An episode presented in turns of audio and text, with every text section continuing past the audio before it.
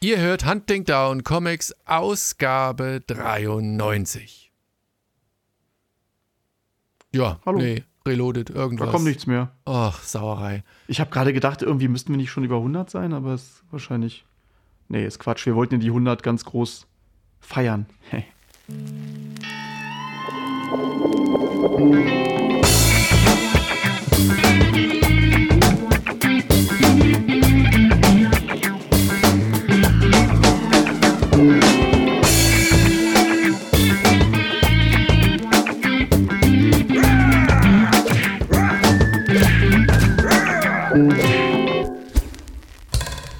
Hallo und herzlich willkommen zu einer neuen Ausgabe von Hunting Down Comics, dem Podcast über Comics und alles, was das Thema so streift und alles, was uns unterdessen halt irgendwie in den Sinn kommt. Und sowieso, naja, ihr kennt das ja, da ist eine ganze Menge manchmal hier und da. Hallo Helga. Kuckuck.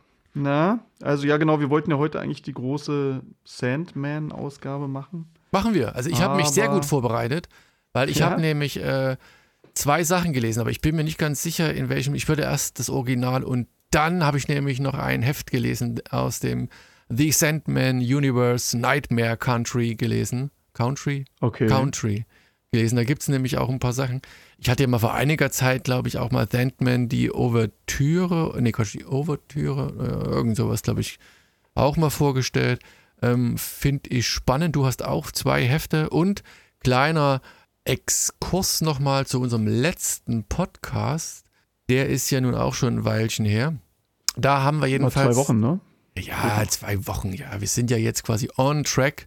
Äh, richtig pünktlich. Und da hatte ich ja äh, dies, diesen Indie, Indie, Indie, Indie, Indie, Indie-Comic vorgestellt. Und dann haben wir Mhm. auch tatsächlich noch ein bisschen Resonanz bekommen. Äh, die wollen dann auch nochmal einen Podcast machen. Bin ich mal gespannt. Bisher ist er noch nicht online. Also die haben einen eigenen Podcast, aber der ist halt ein bisschen.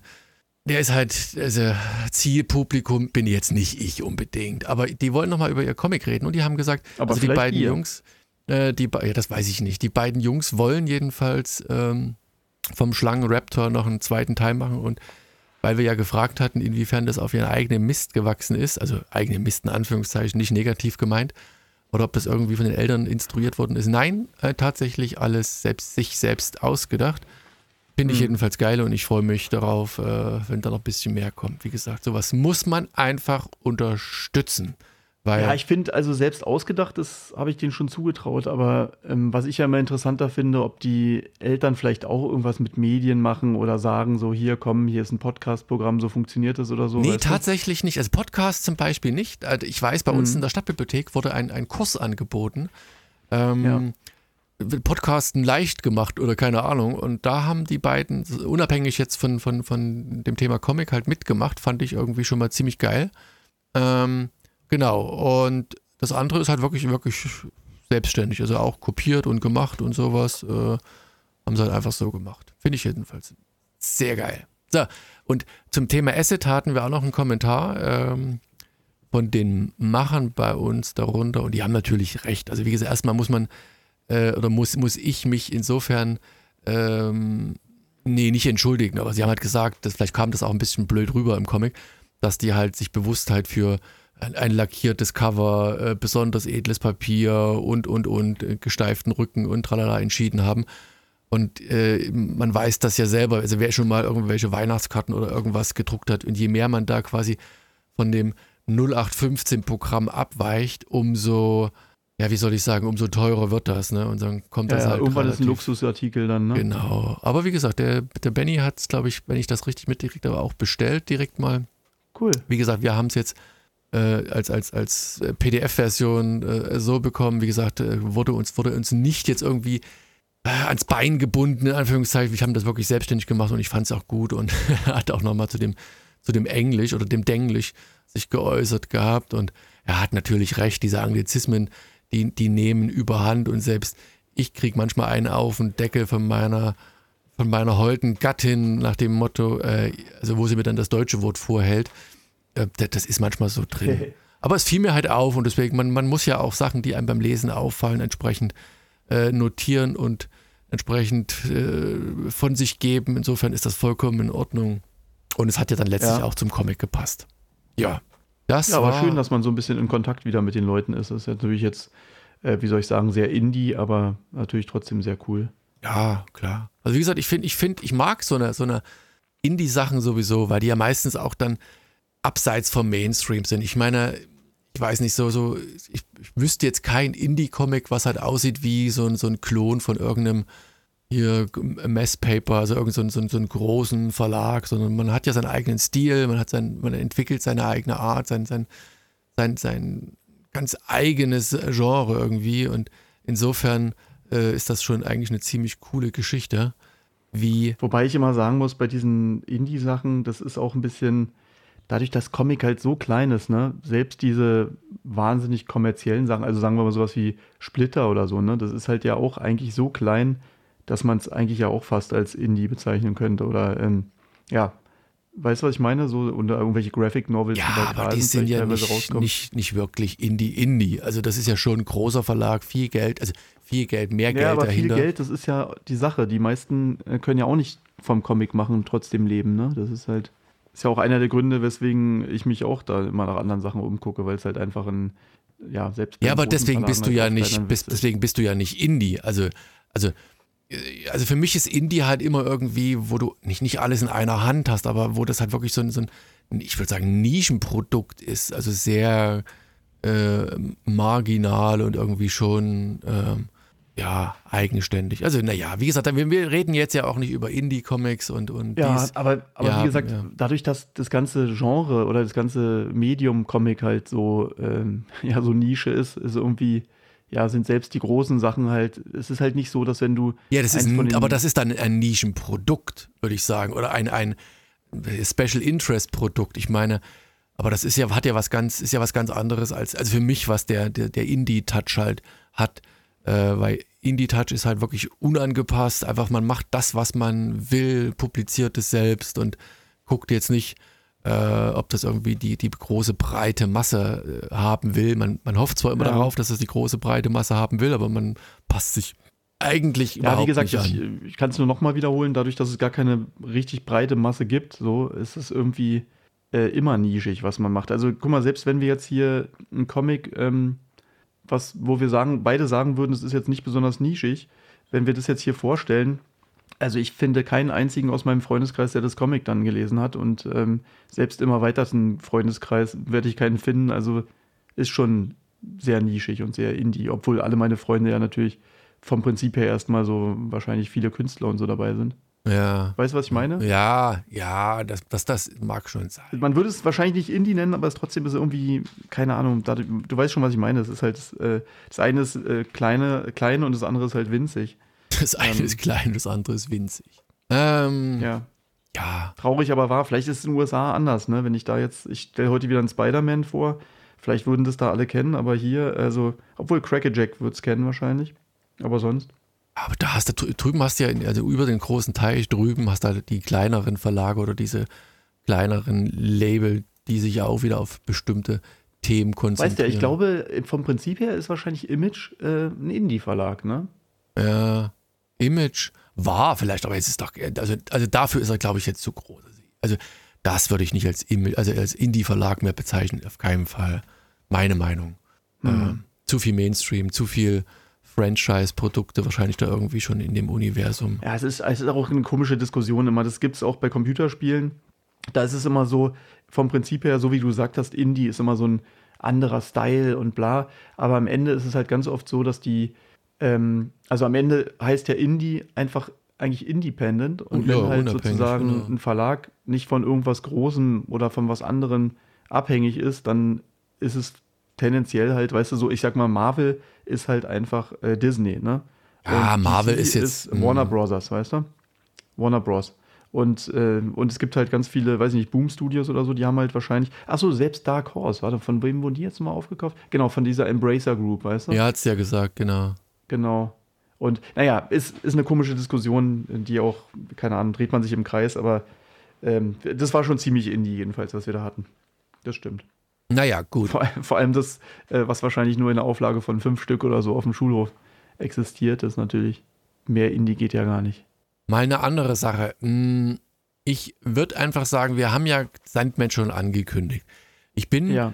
Mir in der Art und Weise, wie wir das vorstellen werden, wahrscheinlich ein wenig uneins. Ich würde dir den Vortritt lassen für Sandman erstmal das Normale, aber vielleicht mache ich vorher so einen kleinen Einstieg. Ich habe noch ein paar andere Comics im, im, im Boot mhm. diesmal, mm, die alle. Also, wenn du willst, kann ich auch den Einstieg machen, weil ich war ein waren. bisschen auf irgendeine Art enttäuscht oder. Ähm, naja, gut, dann, ja. da, gut, dann, dann lass uns mit Sandman beginnen.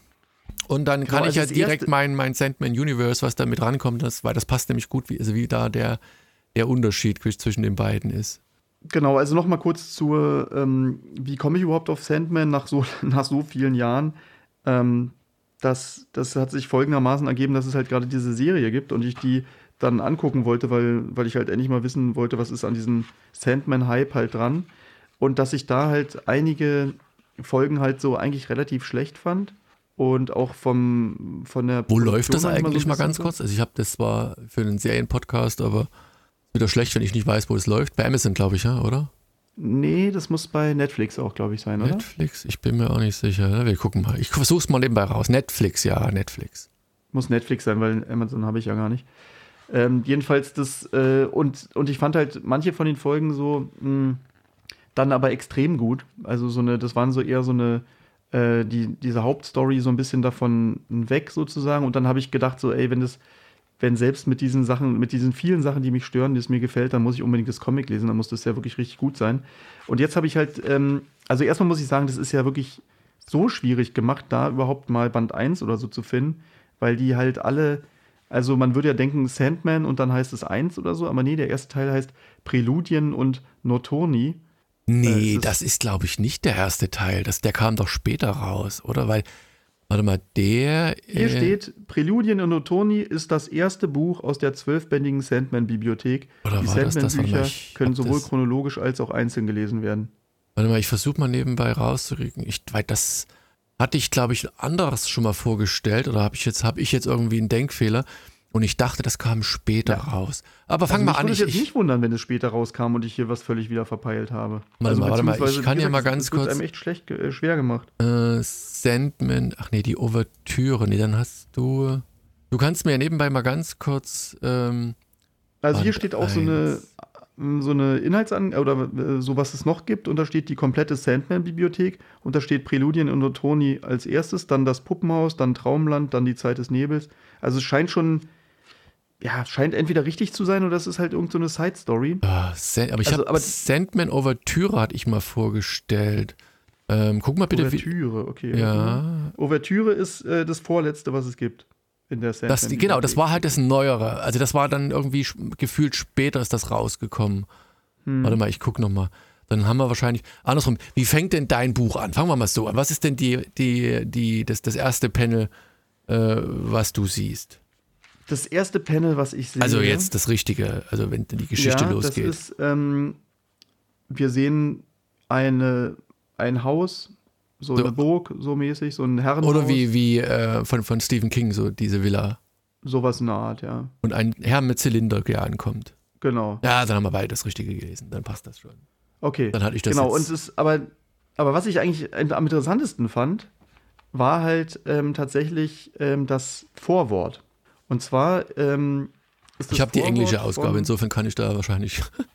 Ja, ich habe ja so eine Sammelausgabe, eine echt schöne. Hast du einen Omnibus? Ist, äh, von dieser Karen Burger, wo ich neulich noch gesagt habe, dass die ja ähm, damals so ein bisschen für den Erfolg von Vertigo zuständig war und dass die jetzt sozusagen, äh, wo Vertigo geschlossen ist, ihren eigenen, ihr eigenes Imprint bekommen hat, Burger Comics und ich glaube bei, also mit E geschrieben und nicht, nicht wieder wie der nicht Burger. Wie der Burger, nicht wieder Doppelwopper. Ähm, und ich glaube sogar bei, bei Image hatte sie das bekommen oder so. Also jedenfalls, ähm, das gibt es ja jetzt leider nicht mehr, das Vertigo. Und sie hatte hier so ein, äh, so ein Vorwort geschrieben und da ist halt ganz interessant geschrieben, dass sie irgendwie dieses, ähm, dieses verrückte Werk und da irgendwas schon drin erkannt hat und das aber noch total komisch war und da so andere Superhelden drin vorkamen und dass das, ähm, dass sie dann denen sozusagen noch mehr, also mehr oder weniger so noch mal eine zweite Chance gegeben hat und dann wurde es halt wirklich viel besser. Und dass das hier, also es hat sich so ein bisschen so gelesen wie, ja, äh, herzlichen Glückwunsch, hier haben wir irgendwie eins von den schlechten Sandman-Büchern in, in, der Hand. Viel, äh, kämpfen sie sich da durch. Und, ja, ähm, durchkämpfen ist tatsächlich. Es, es kann nur stimmt. besser werden. Ja. Was? wie gesagt, durchkämpfen ist, ist, ist am Anfang wirklich, also so ein Ding. Weil jetzt mal losgelöst von, von der Geschichte, Neil Gaiman, der schreibt ja auch Romane ne? und, und wirklich ja. gute Bücher. Also ich äh, kenne kaum ein Buch, was mir jetzt äh, in irgendeiner Form nicht gefallen hat. Dieses American Gods war richtig gut hier. Dieses ähm, Ocean at the End of the Lane oder wie das hieß. Äh, the Graveyard Books und, und, und, und, und. Und, äh, nee, The Ocean at the End of the Lane. Und man merkt ihm an, er ist eigentlich ein, ein Story, also er ist ein, ein, grandioser, begnadeter Geschichtenerzähler. Also immer, immer mit Mythologie aufgeladen, sei es jetzt äh, griechisch oder äh, die nordische Mythologie.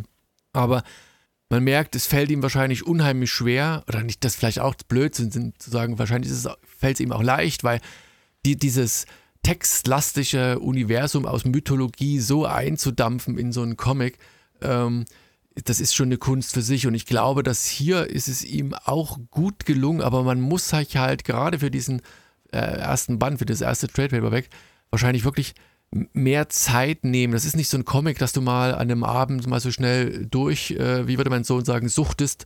Äh, oder vielleicht suchtet man das auch durch, aber man, man liest doch deutlich länger, weil der Textanteil wesentlich höher ist. Und du merkst, da wird ein, ich glaube, gleich im ersten Heft ein Universum aufgebaut und eine, eine, eine Welt geschaffen, äh, wie es wenige schaffen, meiner Ansicht nach. Äh, auch. Ja, also die Grundprämisse ist ja auch super. Ne? Also genau. jetzt, da können wir ja kurz mal drauf eingehen, dass ähm, eigentlich das es so läuft, dass, ähm, dass da so ein Typ, also so ein, ja, nennen wir ihn mal Magier ruhig oder so ein. Ja, der ist ja eher Okkultist wahrscheinlich eher, oder? Der ist da kein richtiger Magier. Ja, wahrscheinlich, genau. Also einfach einer, der so alte Schriften und so sammelt und äh, Dämonen beschwören Wo will. du denkst, der, der halt spinnt halt, halt, ne? Irgendwie schon, ja. Er hat die Idee, halt den Tod zu fangen, also Death heißt der sozusagen. Und ähm, da geht aber was schief und er fängt stattdessen den kleinen Bruder von ihm, halt Dream. Und ähm, ja, und ähm, der dadurch, dass der gefangen wird, bricht halt äh, im ganzen Land die sogenannte, ich glaube, die nennen sie Schlafkrankheit oder so aus. Das heißt, einige können überhaupt nicht mehr schlafen, werden verrückt fast und andere schlafen nur noch und wachen nie wieder auf oder nur ganz kurz oder so oder umgekehrt. Und ähm, und das, das aber sogar halt ganz, so aber das aber so eingebettet über die, die ganze, ganze Welt halt irgendwie. Also, ne, also du siehst halt ähm, auch durch die Zeit hindurch, ich glaube, das wird in diesem ersten Band halt relativ gut, wie, wie die ja durch die Zeit springt. Ne? Du hast den ersten oder den zweiten Weltkrieg. Ich glaube, du hast Ende des ersten Weltkriegs, Anfang des zweiten Weltkriegs oder sowas, keine Ahnung. Jedenfalls merkst du, genau, dass da das, das verschiedene Themen. Hier, warte, hier steht es 1916, also oder erste, Ende erste des, Weltkrieg. Äh, erste Weltkrieg ist schon vorbei, genau. Ja, also äh, wie auch immer, das ist sozusagen die, die Grundprämisse und das ist eigentlich genau das und zwar auch mit ganz ähnlichen Bildern, wie ähm, das tatsächlich in der Serie erzählt wurde. Und, und jetzt habe ich halt dann auch so ein bisschen verstanden, also die haben sozusagen in der Serie auch, ich sage es jetzt einfach mal, die, die äh, schlechten, den schlechten Anfang von, ähm, also was heißt schlecht? Also die haben halt den Anfang jedenfalls auch verfilmt und den auch ziemlich, äh, ziemlich ähnlich. Also da sind sogar Bilder drin, die sich total ähneln. Also das hat mich auch gewundert. Dann kommt auf einmal der, also der, der Dream, ne? Erinnere mich mal nachher ah, an Bilder, die sich ähneln. Ich habe da noch eine Frage an dich und an die Hörer da draußen. Okay. Also nach dem Comic. Ja, aber ich meine, wenn man, wenn man sowas hört, weißt du, wie so der, ähm, das ist ja, also jetzt nicht wirklich ein Gott, aber so ähnlich halt so, die nennen sich die Ewigen halt, also unsterbliche Wesen, also im Grunde schon sowas wie Götter, wie halt Death und äh, Dream. Und da denkt man halt so, wow, jetzt kommt irgend so ein fantastisches Wesen oder meinetwegen sieht er ganz normal aus. Aber dann hat er auf einmal so eine komische, ja, so eine Atemmaske auf, also hat, hat so eine Maske auf, die. Na, wie diese Gasmasken früher so ein bisschen sieht das eigentlich aus. Genau. Ne? Deswegen passt es zum Ersten Weltkrieg halt relativ gut. Ja, passt zum Ersten Weltkrieg, aber passt halt überhaupt nicht zu so einem äh, göttlichen Wesen, Wesen und zu so einer, also so einer fantastischen Traumgestalt, finde ich, weil das sieht dann doch irgendwie sehr, ja, so ein bisschen, bisschen lächerlich fast eigentlich aus, so, finde ich. Also so, oder, oder halt so seltsam wie, wie so gewollter Horror oder so, weißt du? Und das hatten sie halt auch in der, ähm, ja, irgendwie in der, in der Serie so ähnlich und auch die, also sie haben schon vieles sehr ähnlich gemacht. Und äh, was ich jetzt eigentlich nur sagen wollte, und ähm, jetzt hast du aber auch halt was gelesen, ich hatte mir gedacht, also mir hat es schon ganz gut gefallen und äh, man merkt schon irgendwie daraus, dass da was Tolles draus wird. Aber ähm, ich habe ja noch den zweiten Sammelband und den habe ich jetzt halt noch nicht gelesen. Und ich würde eigentlich, um das nochmal genauer zu beschreiben, also Äh, ist natürlich auch schon mal vielleicht ganz interessant, wie wir das jetzt fanden und so. Aber ich glaube, um dem gerecht zu werden, äh, muss man mindestens nochmal den nächsten Sammelband lesen, damit man dann auch sagen kann, äh, weißt du, vielleicht sind ja genau diese Folgen, die ich halt so toll fand bei der Serie, vielleicht sind es ja auch genau Folgen aus dem zweiten Band oder aus dem dritten oder was auch immer. Ja gut, man, man muss ja auch den Mut haben. Ich meine, das ist eine Serie, die lief über 75 Hefte lang. Also das ja. ist ja nun mal nichts, nichts Kleines. Und es lief bei DC, das heißt, da sind die, die, die Auflagen, Verpflichtungen wahrscheinlich auch etwas höher als bei irgendeinem anderen Independent. Verlag. Genau, Insofern, aber war ja sozusagen Vertigo, also der Independent ja, ja, genau. sozusagen von. Aber äh, äh, von, hast von, du noch mal kurz eine Zahl? Wann, um 89 bis 96 lief das Ding, die Serie. Was, 87? 89 bis 96. Mhm. So.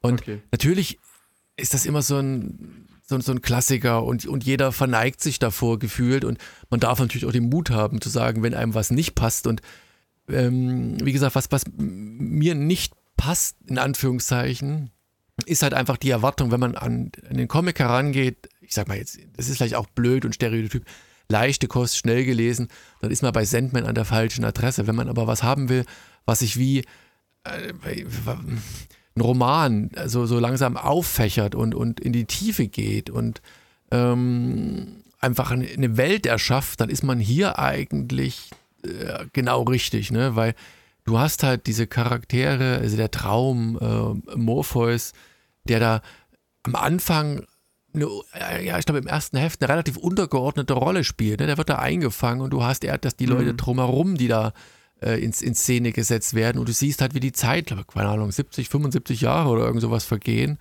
Und es ist wie nix, ne? Und ich glaube, ähm, wenn ich mich recht entsinne, am Heft, äh, Ende des ersten Heftes, dann wird dieser gefangene Morpheus freigesetzt und, und äh, ist plötzlich wieder in der Welt. Und da, da beginnt die Geschichte eigentlich erstmal so richtig Fahrt in Anführungszeichen aufzunehmen. Und ähm, ich glaube schon, dass die nach und nach als erstens sich findet, die Welt geschaffen ist und besser wird und einfach eine ganz bestimmte Qualität hat. Also man sollte sich, wie du schon sagtest, vielleicht vom, vom ersten Band nicht, nicht unbedingt abschrecken lassen. Vielleicht ist es eine Geschichte, ähm, die man im, im, zweiten Band erst so richtig zu schätzen weiß, denn da ganz, ja, ganz. Ja, also man grob, muss sagen, ich habe jetzt halt wirklich diesen ersten Band, wo echt viele Hefte schon gesammelt sind, steht hier irgendwie, wie viele es sind. Ich weiß auch nicht. Und da genau. ist ja zum Beispiel ähm, das letzte, die letzte Geschichte ist ja auch eine der Geschichten, die ich in der Serie so toll fand. Und Acht Hefte sind mal, Ich will jetzt halt nicht alles doppelt erzählen, aber ja. das ist halt diese Geschichte, wo,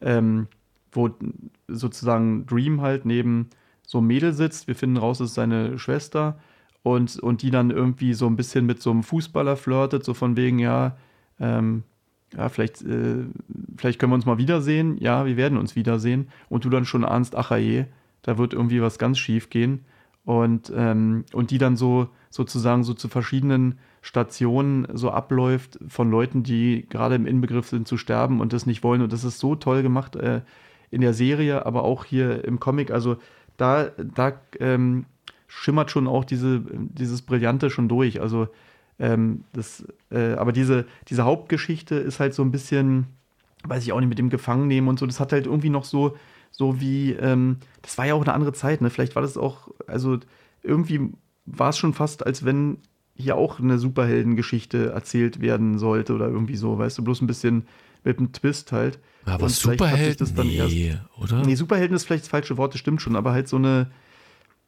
ja, so, so ein bisschen, also ja, mit, also ein bisschen konventioneller, obwohl auch konventionell ist vielleicht auch das falsche Wort. Ich kann es irgendwie schwer beschreiben. Ich habe so das Gefühl, weißt du, diese ruhigen Töne, die dann zum Beispiel bei dieser Geschichte, die ich gerade zitiert habe, so äh, kommen, vielleicht hat er sich das zu der Zeit noch nicht getraut. Vielleicht hat er gedacht, irgendwie Comic, äh, Ende. So, da muss 80er, noch mehr Action rein, oder was? Das muss Action sein, genau. Und so, also ist, wie gesagt, er ist jetzt Superheld, das falsche Wort natürlich, aber ähm, irgendwie war es halt da noch vielleicht ein bisschen äh, wie soll ich sagen, konventioneller. So, und wurde dann, glaube ich, erst nach und nach, wo er gemerkt hat, ähm, sowas, funkt, sowas kann man ja auch so erzählen oder anders erzählen.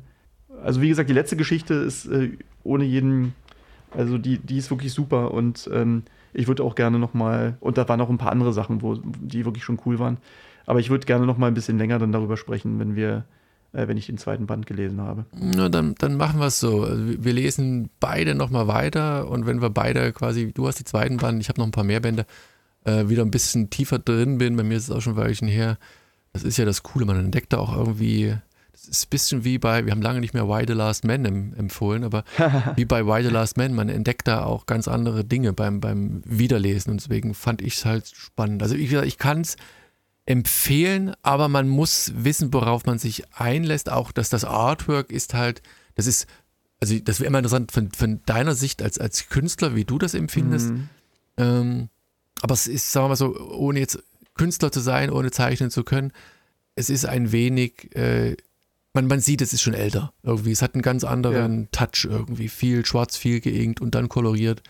Ähm, aber ja, das wäre vielleicht gar nicht so, so schlimm. Ich finde bloß, was mich hier total irritiert, ist, dass es so einerseits so realistisch sein will und dann aber auf einmal manchmal so Figuren kommen, die dann so eine großen Nasen wie so fast wie bei Asterix oder so haben und die aber neben einer Figur vielleicht steht, die dann, äh, wo es ziemlich oder auch, äh, weiß ich nicht, dann gibt es ein gibt es Zigaretten irgendwie von Marken und einen Radiowecker und Jalousien und alles ist halt so ganz realistisch. Und da ist da auf einmal so eine, so eine Knoll ähm, Asterix-Nase dabei und das, das irritiert mich manchmal, dass so ein bisschen, wie soll ich sagen, der Stil nicht so, ähm, nicht so richtig durchgehalten ist, gefühlt. Aber Meinst du, dass der Stil nicht durchgehalten ist? Also fand ich jetzt, also kam mir jetzt nicht so vor, aber dachte eher, dass da die Charaktere halt so verschieden und sein. unterschiedlich sind. Oder es ist einfach ein Stil, der mir jetzt auch nicht so unbedingt gut gefällt, teilweise vielleicht. Aber ja, also ich, wie gesagt, dieses, dass es alt ist, also ich meine, es gibt ja auch sowas wie Sin City, weißt du, und es ist trotzdem,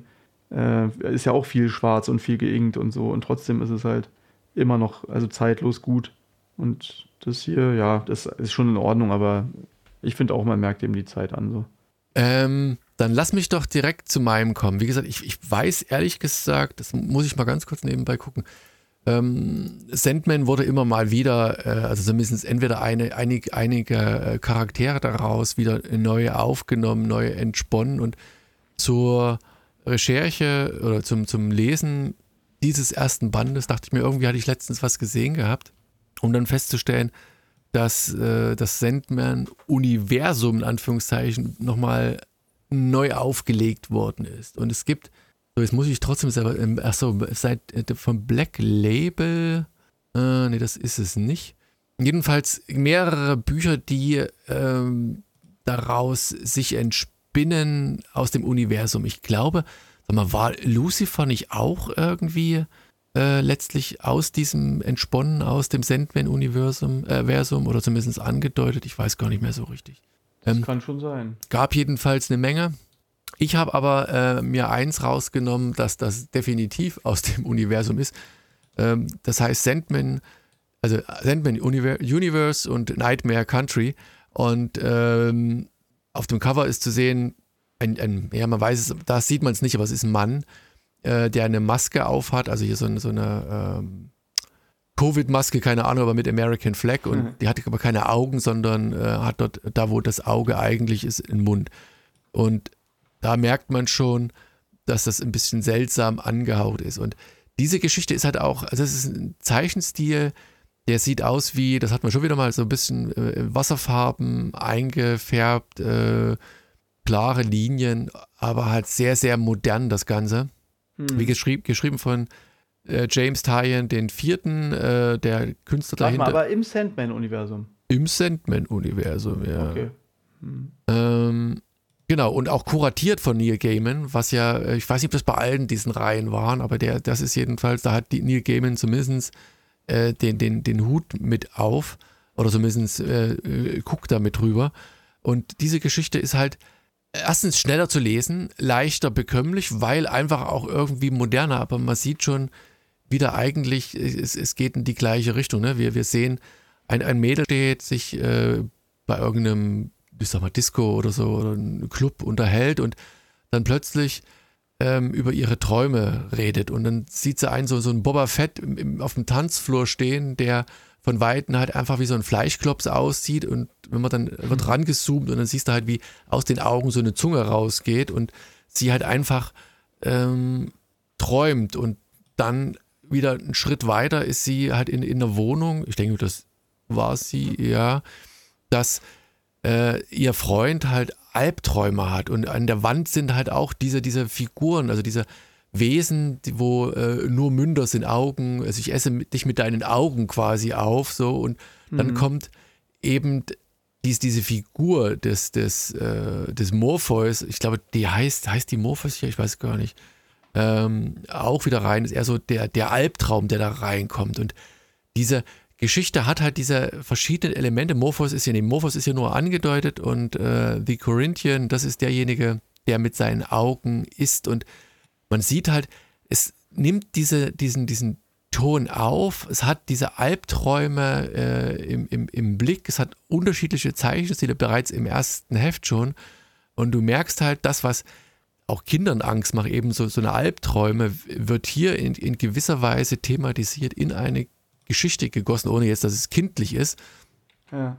Und hat mir, also zumindest auch, halt wesentlich schneller zu lesen ist, also auch dermaßen viel Spaß gemacht und Lust gemacht, diese Geschichte weiterzulesen, äh, weil cool. die Idee und das Universum halt, dieses Sandman-Universum, das ist halt, es ist halt auch einfach genial. Insofern, weil du erschaffst einfach ein, ein, ein, ein, ein gottgleiches Wesen, also Morpheus, den, den Traum halt, weißt du, hm. und da kannst du halt auch so viel machen, weil da, da kannst du halt irgendwie alles drunter, ich sag mal, abheften, ganz klassisch. Ähm, und das ist halt das eigentlich Geniale dabei. Und es gibt halt so viel, äh, was hier entstanden ist, was hier rauskommt. Ich habe mal geguckt, dieses Nightmare Country ist eines der, der neueren Geschichten. Äh, da wird das Trade Paperback, ich habe mal auf Wikipedia geguckt, erst im nächsten Jahr rauskommt. Das Heft ist hier seit, es gab es mehr als eins gab. Habe ich jetzt gar nicht mehr im Radar, ich habe es zu kurzfristig gelesen, muss ich nur mal gucken. Aber das macht halt Lust auf mehr und man kann sich, wenn man einmal in dieses Universum halt eintaucht, auch so an, an so vielen Stellen bedienen und so viele äh, Sachen halt dann noch weiterlesen. Also man taucht da wirklich in ein, ein, ein klassisches Universum mit, mit ganz vielen äh, Ablegern ein, die, ja, die, die einfach Spaß machen zu lesen. Also man hatte wirklich das Universum an seinen Fingerspitzen, wie man so schön sagt. Aber ähm, es ist ähm, eine Kurzgeschichte am Ende, ja, sozusagen. Naja, zumindest ist das mal auf sechs, äh, sechs Hefte ausgelegt. Äh, Ach, sechs Hefte. Also der, das erste Trade Paperback. Ich weiß nicht, also das endet auch ziemlich brachial oder ziemlich. Also es gibt einen Splatter-Moment am Ende. Ja, ich weiß ich gar nicht jetzt genau. Da muss ich gucken. Mal, steht das. Ähm, steht das hier? Da das 2023 das Trade Paperback rauskommt. Okay. Ähm, würde ich sagen, ist das jetzt noch nicht so alt gewesen. Warte mal, ich guck mal, es ist bei DC Black Label erschienen, was wahrscheinlich im Zweifelsfalle ah, ja. wieder so dieses, was früher Vertigo war, ist jetzt DC Black genau. Label, würde ich sagen. Hey, warum sie das gemacht haben, verstehe ich immer noch nicht so ganz. Einfach wahrscheinlich, damit es einheitlicher ist, ne? damit man ah, wahrscheinlich. versteht, dass es zu DC gehört. Vermutlich, ja. Ähm, warum zeigt denn der das jetzt nicht an? Hier, verdammt nochmal. Verdammte Entenkrütze. Na naja, gut, spielt also auch keine Rolle. Also ganz genau. neu. Sozusagen. Ganz neu kannst du dir da. Ich werde es verlinken. Macht jedenfalls Spaß. Ne? Es ist halt wieder mal so ein, so ein Albtraum-Szenario während. Äh, Liest du weiter, ja? Ja, ich werde es weiterlesen. Also, weil ich schon das ganz gerne wissen, wie es auch ausgeht. Ähm, ja. Genau. Cool. Ähm, Klingt nicht schlecht. Da haben wir doch noch einiges zu Sandman. Ist ja dann nicht ganz unergiebig gewesen. Ja, ja, ja. Wie gesagt, also wie gesagt, ihr müsst einfach mal googeln. Da gibt es halt so viele Spin-offs und so viele äh, Ableger und so viele. Wie gesagt, der hat halt wirklich eine Welt geschaffen. Das ist vielleicht auch dann die, die Stärke und warum viele Autoren und Künstler halt da so, so hinterher sind und hinten dranhängen. Und warum das so, mhm. so, so, ein Meilenstein ist, weil äh, Neil Gaiman da einfach ein Universum geschaffen hat, äh, der, derer man sich bedienen kann, der man neue Geschichten einpflanzen kann und, und trotzdem ist man irgendwie äh, nicht müde, die zu hören. Es ist nicht wieder, ich sag mal, jetzt ohne despektierlich zu sein, so in, in, in Spider-Man oder in, in, Superman oder Batman, wo du irgendwie das Gefühl immer hast, es ist immer der gleiche Auf, also nicht der gleiche Aufguss, ist auch blöd, weil die sind auch unterschiedliche ja. Geschichten, aber es ist halt immer schon ein ähnliches Strickmuster. Ne? Also ich will nicht wissen, wie oft die, die, die Origins, also die, die Ursprungsgeschichte von, von Batman erzählt wurde in neuen Aufgüssen. Und hier sind es halt, wenn es eine neue Geschichte ist, halt eine andere Richtung. So, und das macht halt die Qualität dieses Buches halt aus. In meinen Augen. Ist, ist es ein bisschen, aber es ist nicht in Richtung Horror, ne? Äh, das zweite schon, also das jetzt hier Night, Nightmare Country. Äh, so ein bisschen doch, schon, ja? Doch, doch, doch. Schon Horror, okay. Ähm, Bei mir ist gerade eingefallen, im Grunde, ähm, hier, wie heißt es nochmal, Night, äh, ähm, wie heißt denn das nochmal? Äh, Freddy, weißt du, dieser heißt ja. Nightmare? Nightmare on Elm Street, meinst du? Nightmare on Elm Street, genau. Ist ja eigentlich auch so ein bisschen der, na gut, das ist halt nicht der, ist nicht Dream im Endeffekt, aber so ein bisschen könnte ja auch in so eine Richtung gehen, vom Prinzip. Ah, wahrscheinlich. Ja. Ich weiß es auch nicht. Ich kann es dir. Stimmt, Nightmare on Elm Street ist es einfach, genau. Naja, Okay, willst du noch eins, willst du dein nächstes vorstellen? ja, ich, ich überlege gerade, aber ich, vielleicht mache, nehme ich mal eins. Ich meine, zur Auflockerung ist das ein bisschen blöd, weil das heißt dann auch Two Graves. Ähm, okay. Geschrieben von oh, Genevieve Valentin, äh, Artwork mhm. bei Ming Doyle äh, und, und, Annie Wu und Farben von Lee Loveridge und der Letterer Und wieder mal Image.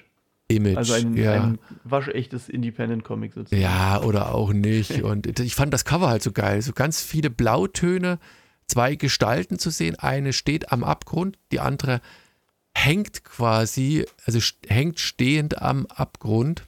Mhm.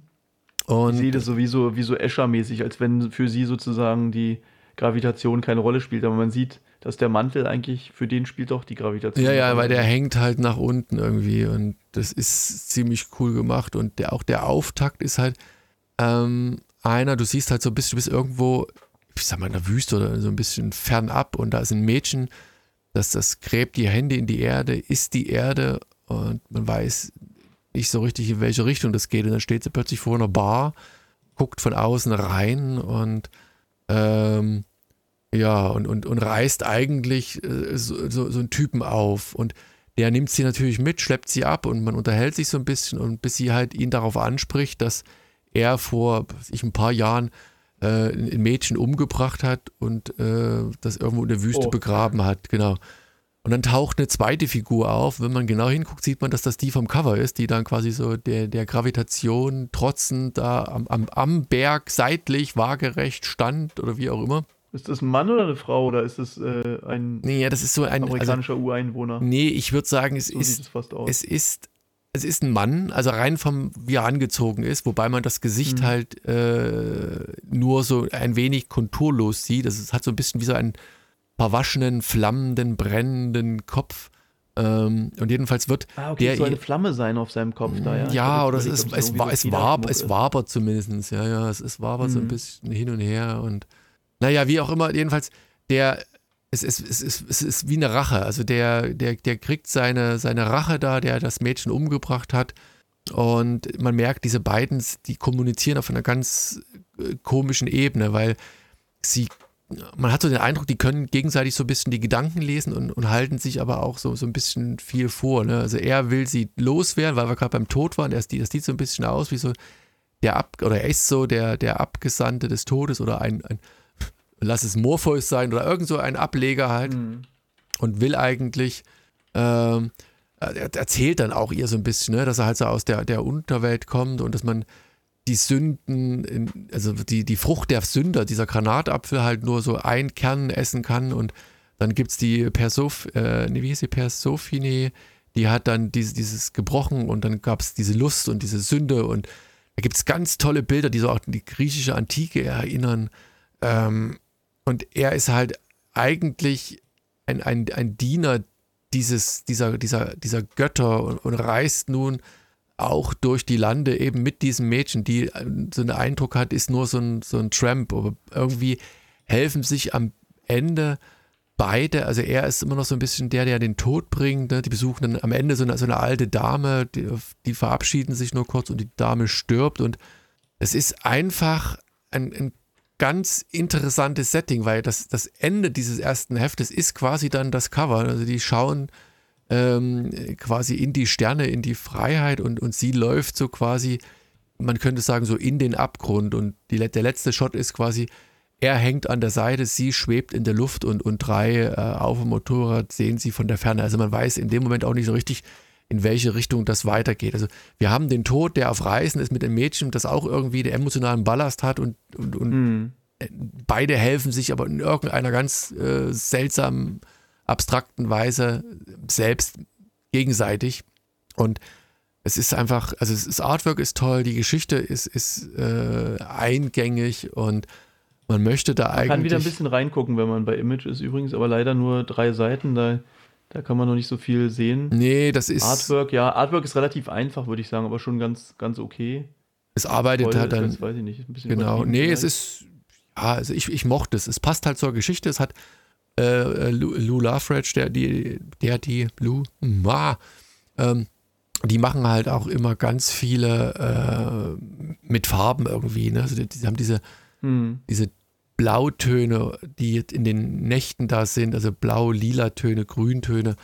Äh, das, das lebt schon gut, ja. ja, lebt halt von den Farben mit, das Buch, also nicht ausschließlich.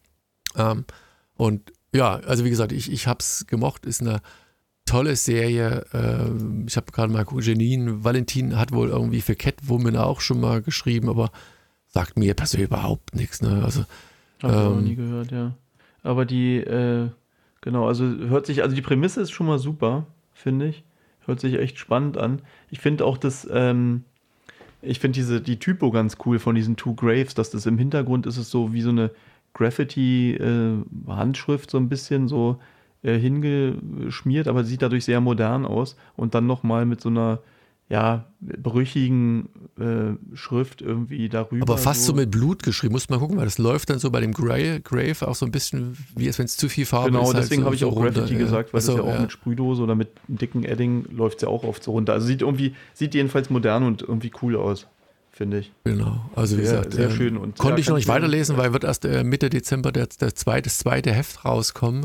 Mhm. Ähm, Und 11. Januar ist dritte, sehe ich auch gerade. aber ja. ich werde es auf alle Fälle also zumindest weiterlesen, weil ich, ich möchte ganz gerne wissen, wie diese äh, Konstellation, diese, dieses Mädels ähm, und dieses, pf, ja, wie soll man sagen, das Tod, der Tod, äh, wie die beiden da kooperieren und was ist ja, ist ja irgendwie schon ein Roadtrip auf eine ganz seltsame Art und Ja. Weise.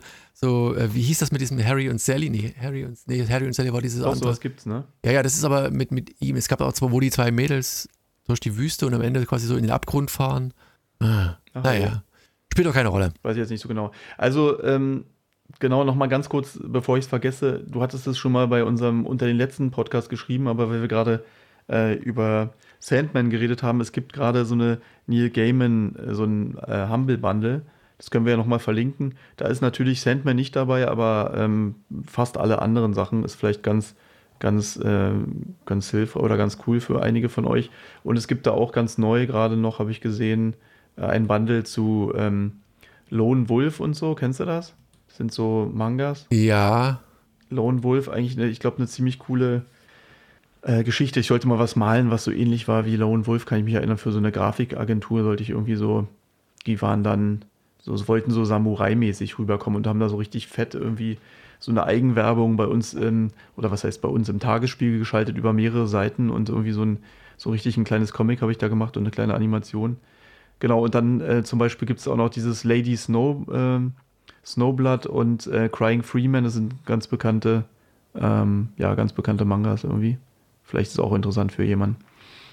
Naja, also klingt jedenfalls super. Also ähm, eine schöne, ist, ist schon cool, was, was Image immer raushaut, was man irgendwie alles lesen will. Du solltest, du, was ein nee, warte, mal, kurz, warte mal ganz kurz, bevor Ja? du deins vorstellst, du solltest mich ja noch an was erinnern, an, an, ähm, an was du, an, an die Bilder, ähm, Ah ja, stimmt. ne, und wenn es was Gleiches und Irgendwas Bilder vergleichen oder Bilder so vergleichen ist, genau. Und ich habe jetzt nämlich, äh, ich habe es noch nicht gesehen, aber ein Freund hat mich darauf aufmerksam gemacht.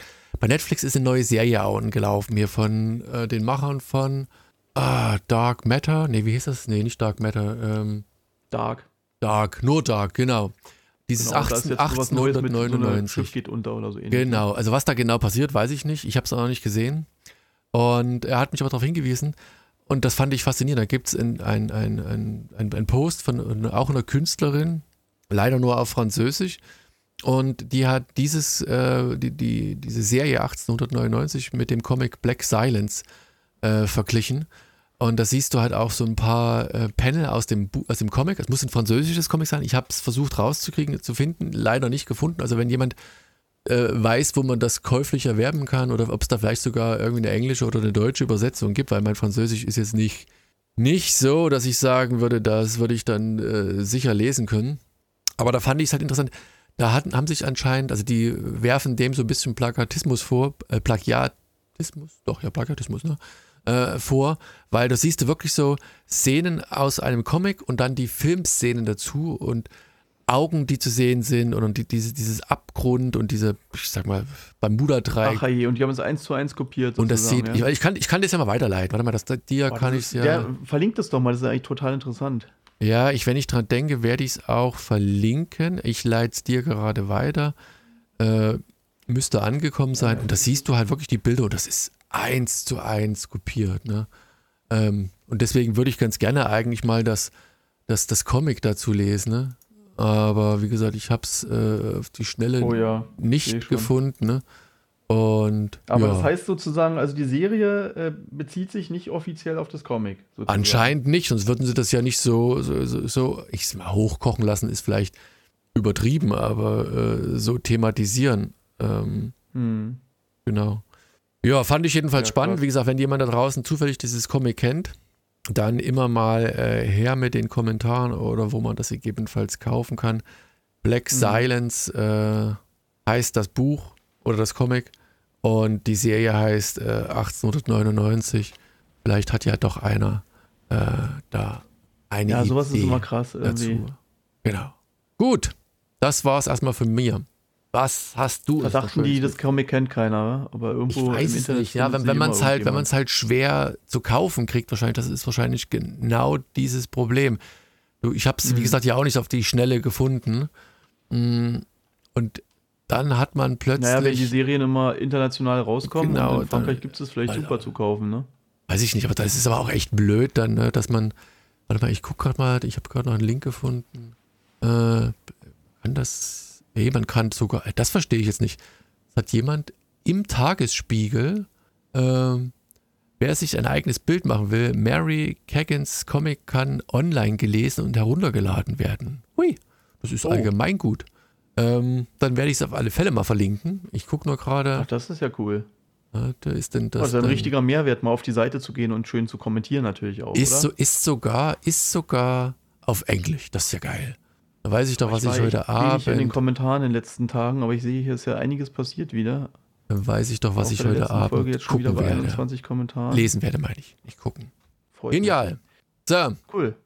Ich schicke dir nachher auch den Link. auf jeden Fall. Ja, ich finde, also dieses Plagi äh, Plagiatieren oder wie es auch immer heißt, ist ja immer, das, da hatten wir auch schon mal das Thema, ähm, es gibt ja diese richtig, äh, richtig schöne, äh, so eine, na egal, gehen wir jetzt nicht weiter darauf ein, aber es gibt so eine, so eine über die Menschwerdung und so weiter. Und da war damals, hatten wir auch schon mal äh, besprochen, dass da so Dinosaurier oder so waren dann wirklich äh, mehr oder weniger eins zu eins durchgepaust und dann, ja, ist halt immer, ja, keine Ahnung, ist dann halt immer die Frage, ne, wie man, wie man mit sowas umgeht bei so einem fetten Werk, so, wo dann, ja, aber es war, ich kann mich daran erinnern, das war auch ein Riesenthema damals und wir hatten es hier auch mal thematisiert.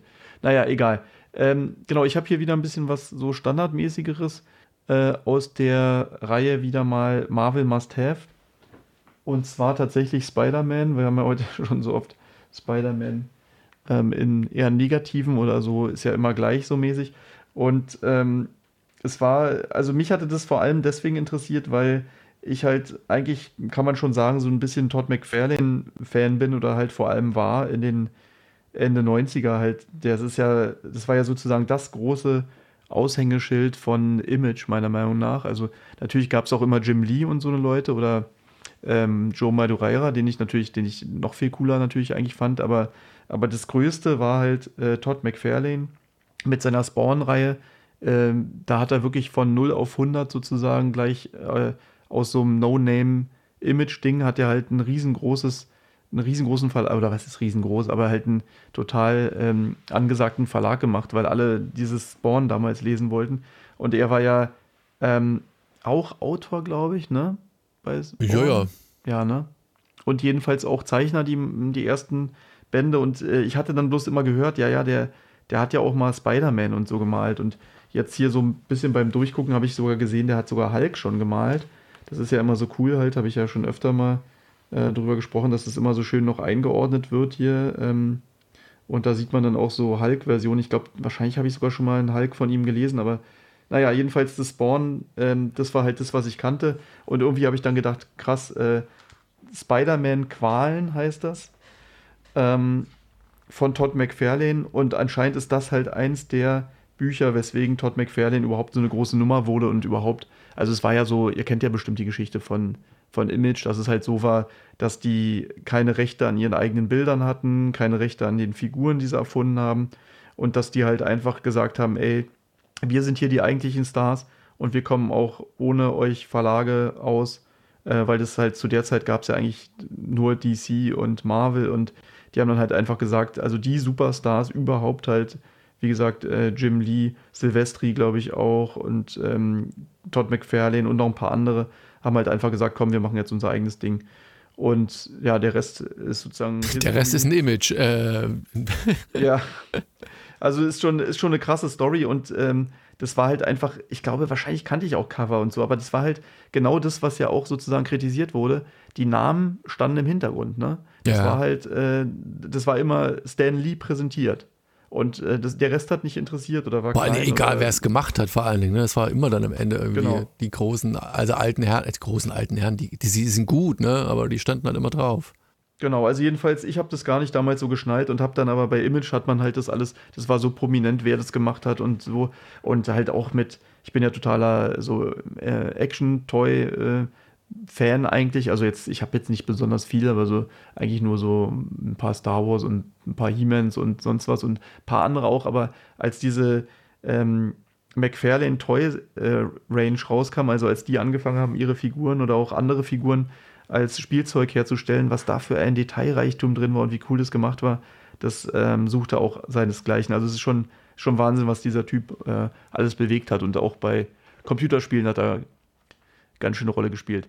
Ähm, also Todd McFarlane, du kennst ihn auch, ne? Ja. Also dir hätte der Name jetzt auch direkt was gesagt oder ja, ja, klar. bei dir nicht gleich Nee, nee, nee, nee, nee, nee.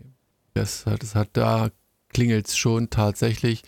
Ähm, der ist halt auch genau. eine Größe im Geschäft. Ich weiß gar nicht, wie alt ist der, aber der ist ja auch gefühlt schon 30, 40 ja, Jahre im, so im Geschäft. 50 plus sein.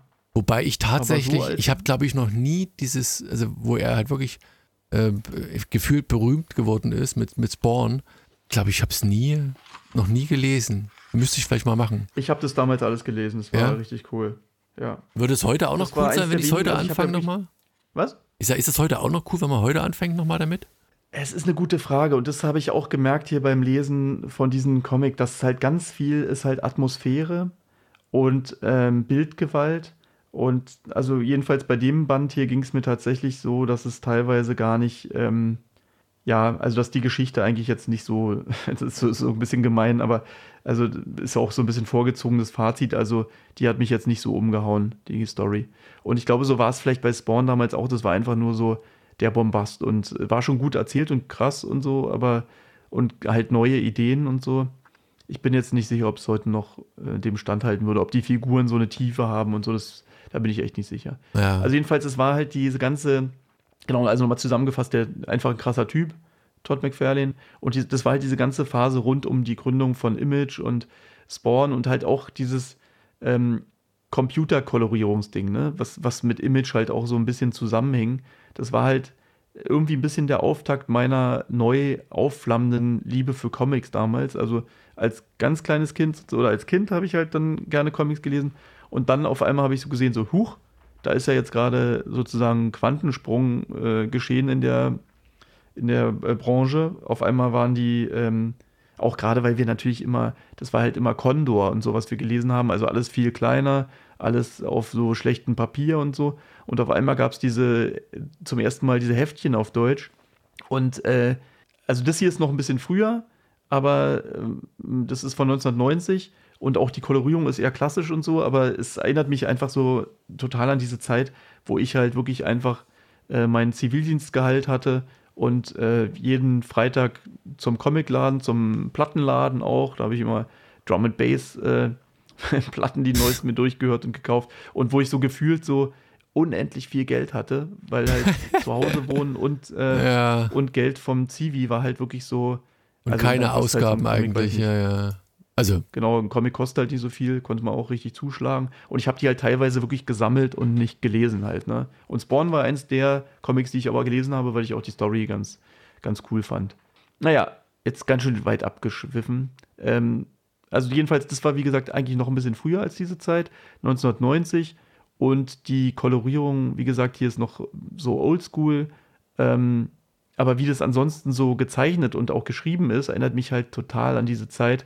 Ähm, und zwar im Guten wie auch im Schlechten, muss ich sagen. Also, ich finde, äh, es ist immer noch cool gemacht. Ähm, eine super äh, originelle Präsentation, das merkt man sofort. Also, dass es immer noch da auch ähm, standhält, so mit, mit aktuellen Sachen, weil die äh, Kamerawinkel sind einfach richtig krass. Es gibt sehr ungewöhnliche Einstellungen, ganz krasse Close-ups und es ist echt super dynamisch. Und zum Beispiel auch, wenn ich mir hier angucke, die, die Panels, die sind halt manchmal so extrem, also die, allein die erste Seite, da ne, sind 1, 2, 3, 4, 5 Panels. Und die sind aber nicht etwa untereinander, sondern nebeneinander. Das heißt, jedes Panel ist nur, so weiß ich nicht, so zweieinhalb, drei Zentimeter breit. Und ähm, da wird halt so die, irgendwie die Skyline gezeigt äh, von New York und so und aber auch Menschen. Und ähm, das wirkt halt immer noch modern oder irgendwie äh, krass oder auffällig und äh, originell. So, weißt du, weil so eine Panel, die eigentlich gar nicht unbedingt, also klar, ein Hochhaus, da lohnt sich das vielleicht schon, so ein Hochkant-Panel, aber bei so Menschenmassen oder so, also es macht eigentlich gar nicht so einen Sinn, aber er, er schafft es irgendwie so, das cool zu verpacken. Also, ähm, ja, immer noch total super. Und fand ich ganz lustig im, sorry, ähm, in diesen, weiß nicht, ob das jetzt im, äh, in, im Einleitungstext war oder bei dieser Einordnung danach, aber ich fand ganz witzig, da wurde erzählt, dass McFarlane auch dafür bekannt war, dass sein Spinnennetz, also das haben die immer Spaghetti-Netz genannt, ähm, es sieht aber wirklich super cool aus, äh, aber es ist halt so, wie halt, es ist halt dieser seltsame Detailgrad, den, den McFarlane und auch ganz viele von den anderen Image-Leuten reingebracht haben, wo du halt damals weiß ich nicht, einen so einen Strich ziehst, so eine Gerade, und dann ist es halt ein Spinnennetz, macht der halt sozusagen, jedes Spinnennetz wird umringt von anderen, dünneren Spinnennetzen und zweigt sich so ab und so. Und das ist halt, das meinen die wahrscheinlich mit Spaghetti, aber sieht eigentlich immer noch total krass und cool aus. Also was da für Details äh, reingebastelt wurden irgendwie. Naja, ähm, was wollte ich noch sagen? Also die, genau die Posen von Spider-Man, das, das stand hier auch irgendwo drin, dass die wohl ähm, Spider-Man auch für immer verändert haben. Also dass er so ganz neue, äh, extreme Posen reingebracht hat, wie er halt so, äh, weiß ich nicht, seine, seine Beinchen, also wie er halt da rumzischt sozusagen. Und genau, äh, das, das, äh, jetzt sehe ich hier gerade wieder hinten drin das Hulk-Bild von ihm. Muss ich mir unbedingt auch mal ansehen. Vielleicht kann Crackerjack ja auch was dazu schreiben, ob er, ob es empfehlenswert ist. Unsere Wikipedia ähm, heißt äh, unsere Wikipedia heißt Wikipedia heißt Crackerjack Jackson. Also bei Marvel und so auf jeden Fall. Da kennt er sich echt gut aus. Und eigentlich auch sonst, stimmt. Genau. Und manche von den äh, Gesichtern ist mir noch so aufgefallen, sehen so ein bisschen verschoben teilweise aus, wo ich so ein bisschen das Gefühl hatte, dass ähm, naja, wo es nicht ganz so gestimmt hat, irgendwie so, so diese, äh, diese Mary Jane, die hat irgendwie, da sehen die Augen irgendwie, sind manchmal so komisch zu eng zusammen oder auch, naja, ist egal, es sind, sind so Details, aber er ist halt hier auch natürlich noch nicht in der, in der, in seiner besten Schaffensphase, aber sieht alles schon echt cool aus. Okay, aber worum geht's überhaupt, ne? Das ist ja auch nicht ganz unwichtig. Also Spider-Man ist mit dieser Mary Jane verheiratet also mit dieser Freundin, die wir kennen, die rothaarige. Ja. Doch ähm, so richtig genießen können sie ihre Zeit nicht, denn es gibt ähm, momentan in New York so eine Reihe von seltsamen Todesfällen. Und äh, ja, und dann nicht nur, also sie finden halt raus, dass die verursacht werden von Peter Parkers Freund Connors, also dieser Lizard, den kennt man, ne? Das ist jetzt, dass dieser Connors, also dass die dass er unverwandelt sozusagen Peter Parkers Freund ist. Das war mir jetzt gar nicht so bewusst, aber wie auch immer. Und so zieht halt Spider-Man durch das nächtliche New York, während Mary Jane tatsächlich auch äh, durchs nächtliche New York zieht, aber eher so um die Häuser, also in den Clubs eher. Und Connors ist völlig durchgedreht ähm, und irgendwie nicht zu stoppen. Und wir finden dann raus, dass er irgendwie von so einer Hexe manipuliert wird und ja, also Spideys Freund Connors halt in Form des Lizards fügt ähm, dann auch Spider-Man so krassen Schaden zu. Es gibt auch irgendwie Gift und sowas. Und deswegen heißt es dann wohl auch eigentlich Qualen. Also viel mehr gibt es dazu eigentlich gar nicht zu sagen. Die Geschichte ist halt ganz okay. Ähm, aber es geht tatsächlich eher darum, irgendwie, wie gesagt, so eine äh, Atmosphäre und auch Tempo irgendwie aufzubauen. Also, das hatte ich letztes Mal, glaube ich, schon so angedeutet, dass ich da so ein, dass ich da so ein anderes Heft gelesen habe, wo das ganze Heft über halt äh, dumm, dumm, dumm Typo eingebaut ist. Also dieses Geräusch, was diese Hexe anscheinend macht, ähm, also nicht nur, äh, ja, und dadurch nicht nur den Lizard halt verrückt macht und Spidey, also Spider-Man, sondern auch irgendwie den Leser, also wenn man das alles jedes Mal liest. Aber so ein so einen richtigen Grund, warum die Hexe das eigentlich macht, also warum die eigentlich was gegen Spider-Man hat, ähm, gibt es irgendwie gar nicht oder kommt hier jedenfalls in dem Comic gar nicht raus. Also es geht halt, wie gesagt, eher darum, dieses Tempo zu erzeugen und cool zwischen diesen Szenen hin und her zu springen, zwischen Mary Jane, äh, die da, der gerade total heiß ist beim, äh, beim Tanzen und Spidey, dem total heiß ist beim Kampf und ähm, also die ist schon ganz cool, die, die Story. Äh, erinnert mich aber halt so krass irgendwie an früher, ähm, weil das halt eher so diese, diese Wucht oder Hauptsache episch mäßig so irgendwie und ähm, auch an so eine Zeit, in der halt, ähm, in der ich halt die Comics auch nach Zeichnung eher gekauft habe, weil die Zeichnungen irgendwie wichtiger waren. Und ich Siehst dir, was draus geworden habe, ist. Ja, immerhin ein Zeichner geworden, so okay. also manchmal hatte ich die nicht mal gelesen, sondern halt, wie gesagt, nur gesammelt.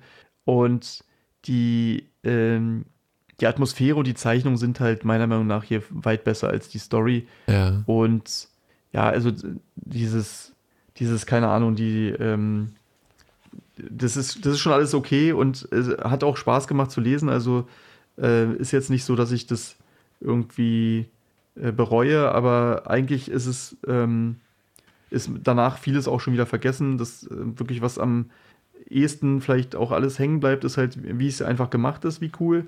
Und halt diese ganzen Zusatzinformationen, die man jetzt hier wieder rausziehen kann, äh, wie das genau ähm, zusammenhängt und was, was halt aus dem Typen geworden ist.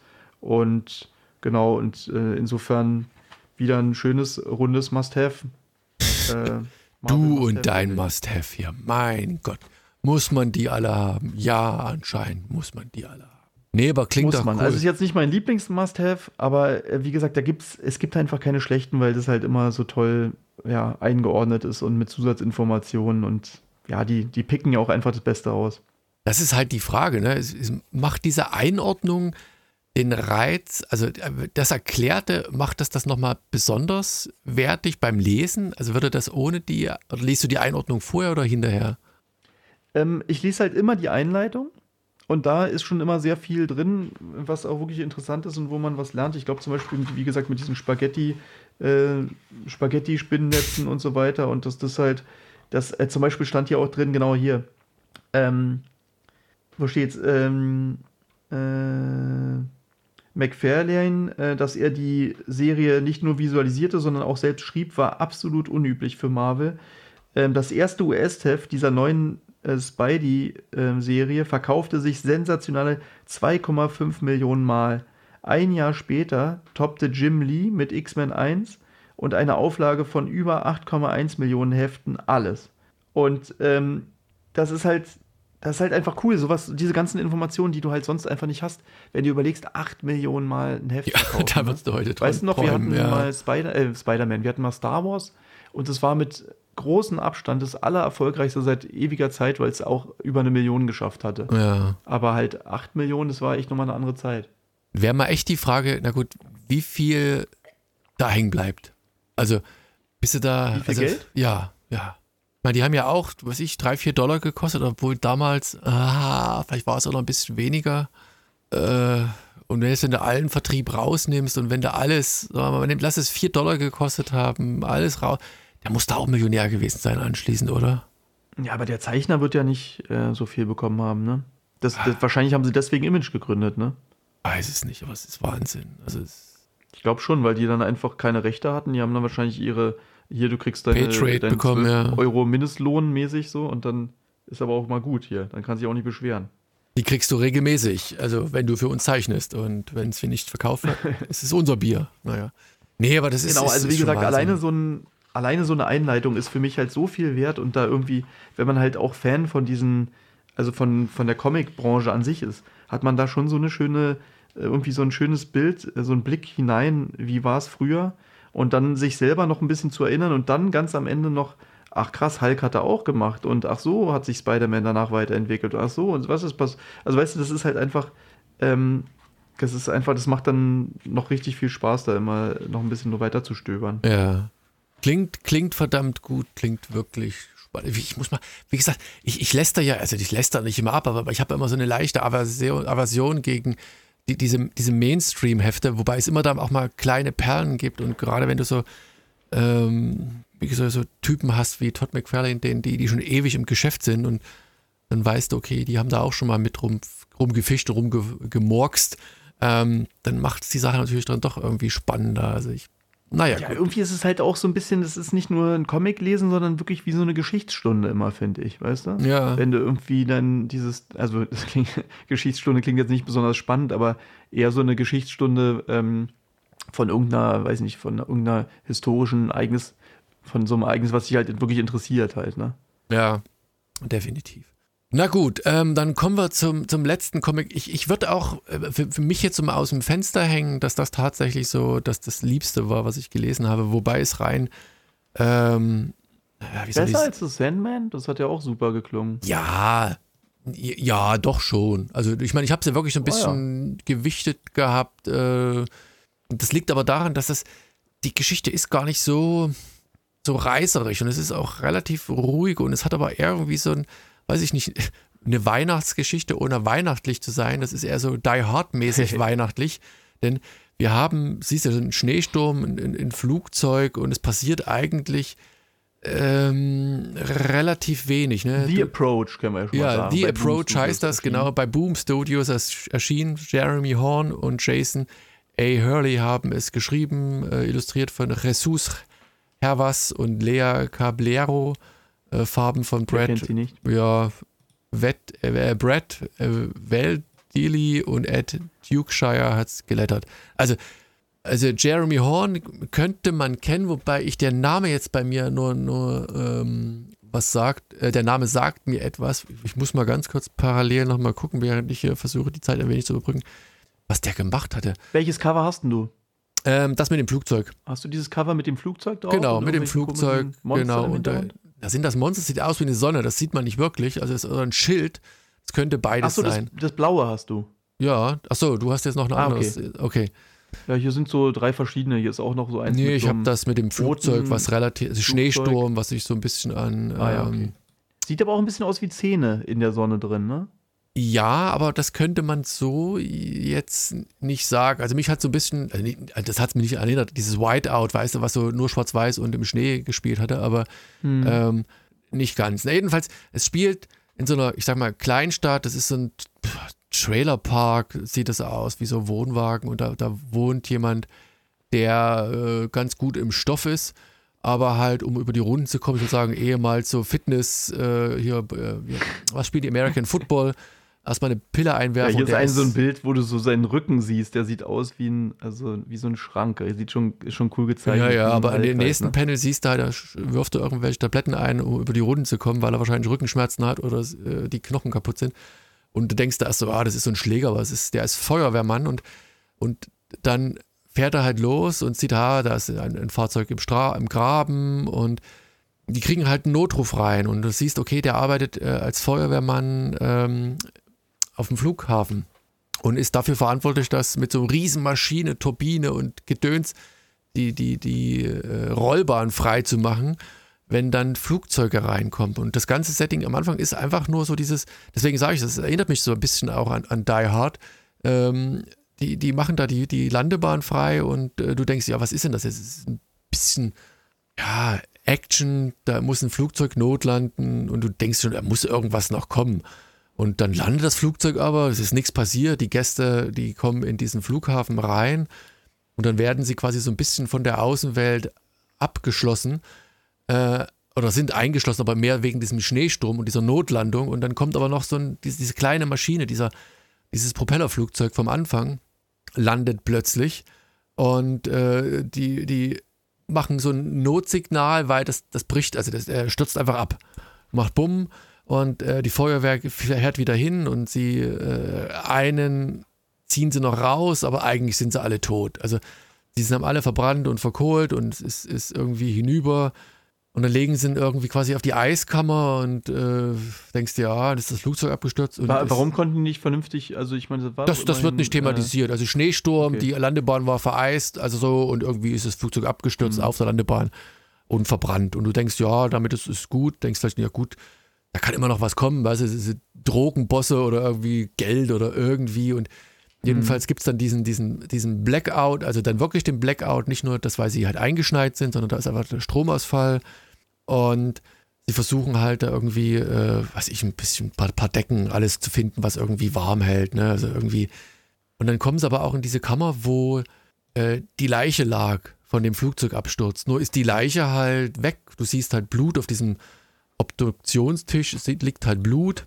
Ähm, mhm. Und und das ist dann die, die letzte Seite, du hast so ein bisschen ähm, Alien-mäßig oder dieses, wie heißt es, Predator, so, so ein Monster dastehen, also so, wo du einen runden, muskulösen Oberkörper, fleischig, Haut und Knochen, äh, die eine von diesen Mitarbeiterinnen oder Stewardessen, ich weiß nicht, wer das, wer das war, in den Händen hält, Blut verschmiert und dann ist Feierabend. Also das ist so eine, typische Horrorgeschichte. Also du bist irgendwo gestrandet äh, so eine Mischung aus, wie gesagt, Die Hard oder The Fog, also die, der Nebel hier des Grauens von Stephen King und, und, und.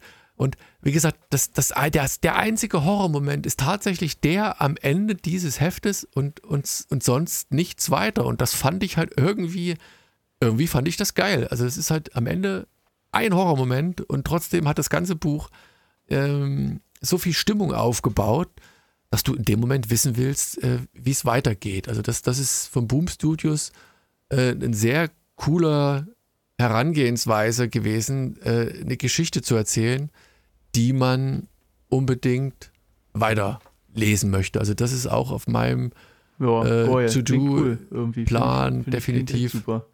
Werde ich dranbleiben. Also ist natürlich jetzt nicht viel passiert unbedingt. Nee, tatsächlich, das ist ja das, das ist ja das Interessante dabei. Atmosphäre, ne? Das hört sich schon cool an, so ein kleines, so ein bisschen äh, so was Rätselhaftes irgendwie.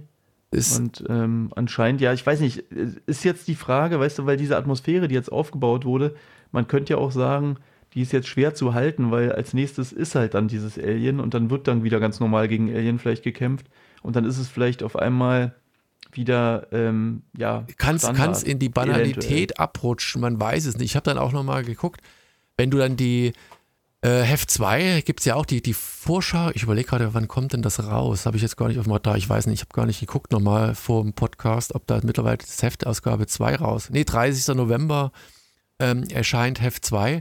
Und da siehst du schon ja. deutlicher, also dass das halt auch in Richtung Horror geht. Also da sind dann halt Monster mit Tentakeln.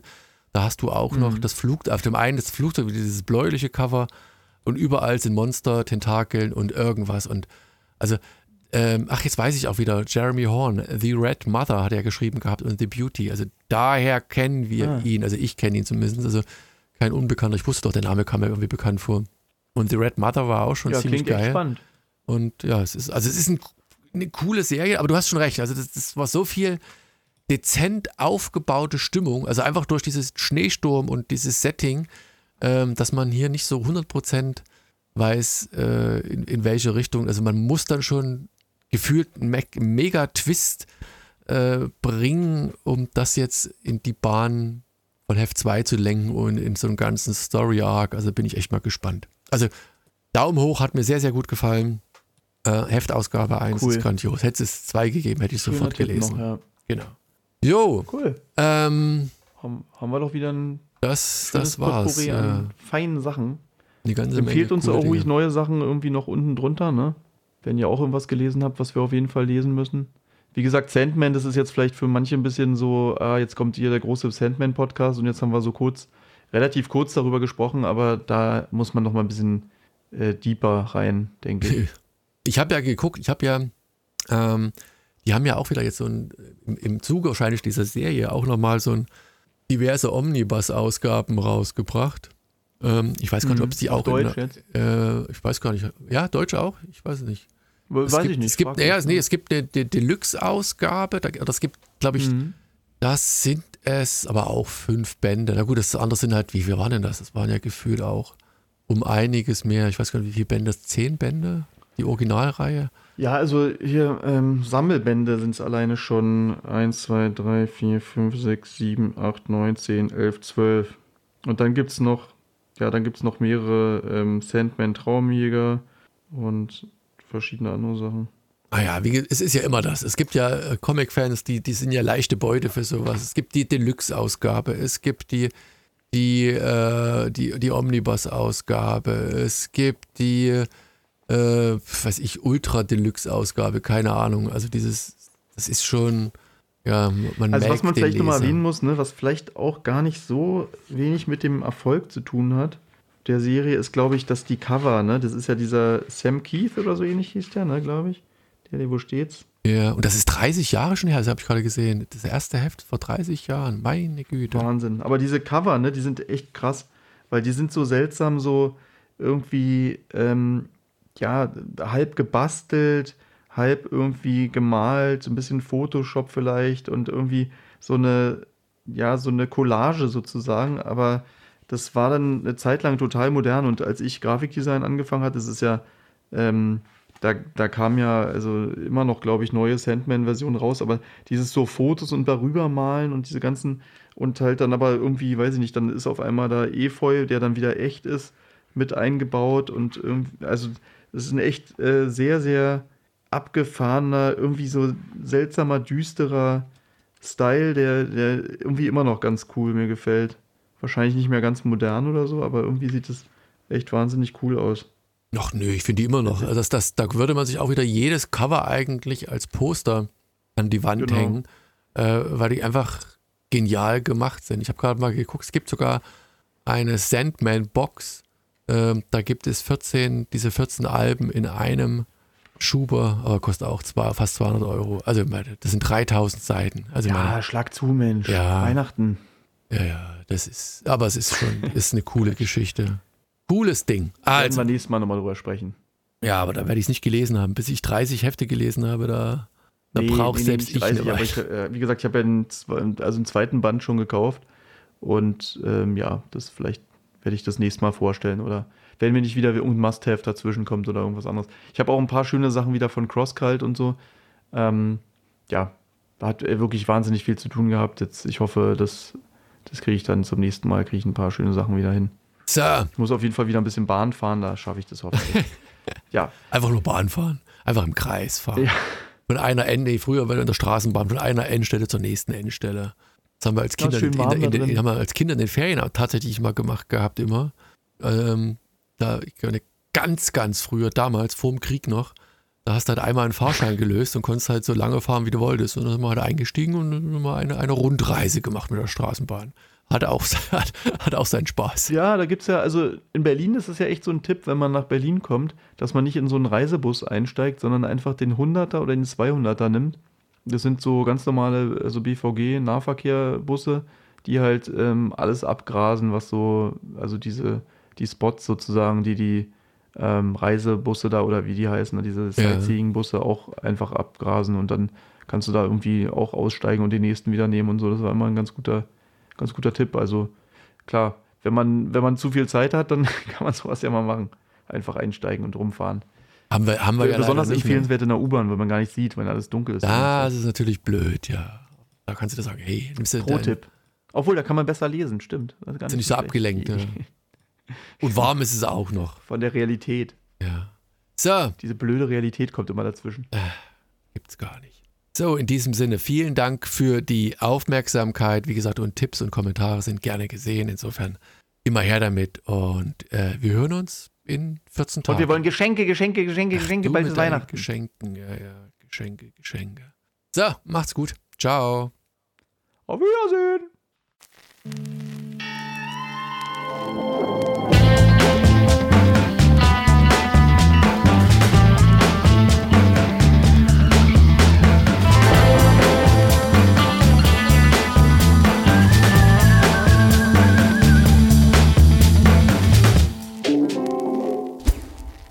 Hunting down comics.